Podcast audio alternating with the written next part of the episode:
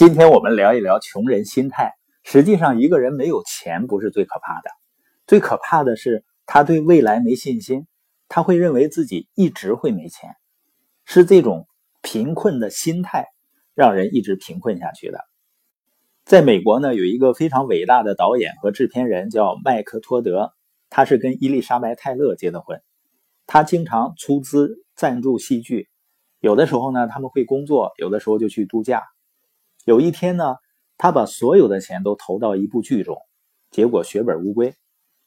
从那以后呢，到处都在宣扬麦克托德破产了。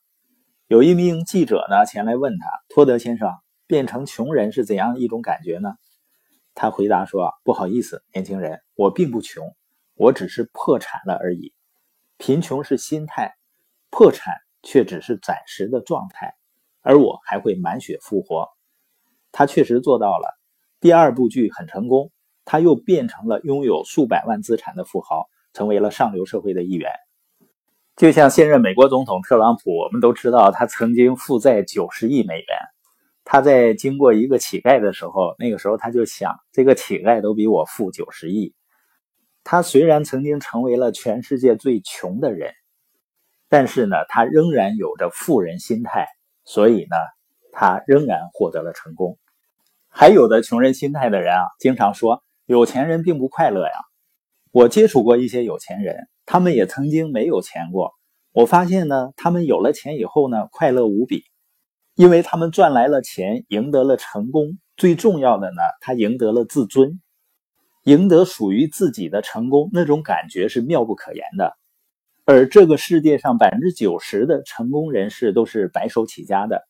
他们通过十年、二十年甚至三十年的辛勤工作，成就了一些有价值的事情。现在他们拥有了他们理想的生活、精彩的人生。还有的人说呢，有的人成功或者赚到钱，只不过是走运罢了。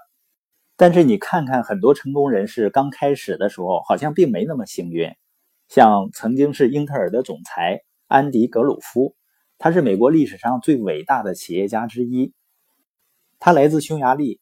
一九五六年的时候呢，俄罗斯人占领匈牙利，他逃到了纽约，开始学习英语。后来呢，他去到了旧金山，从一家企业的底层开始做起。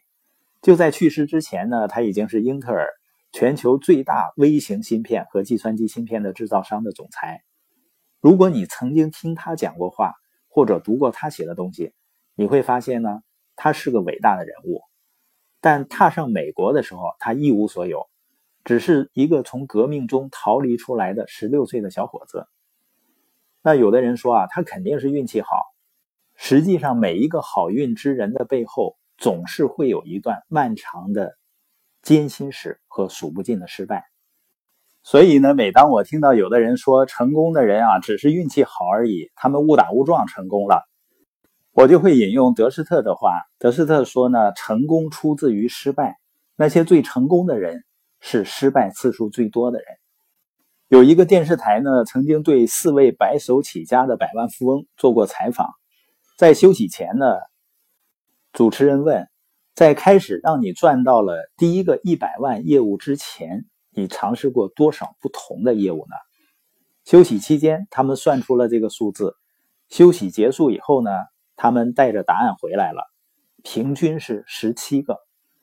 之前十六次生意中，他们都失败了，或者说失败了一半。平均起来呢，是第十七次尝试才让他们成功致富。所以，当主持人问你们在之前的十六次尝试都失败了，那是会不会很糟糕呢？所有四个人都回答说不，那些都是最重要的学习经验，没有那些失败。我们永远都不可能取得现在所在行业的成功。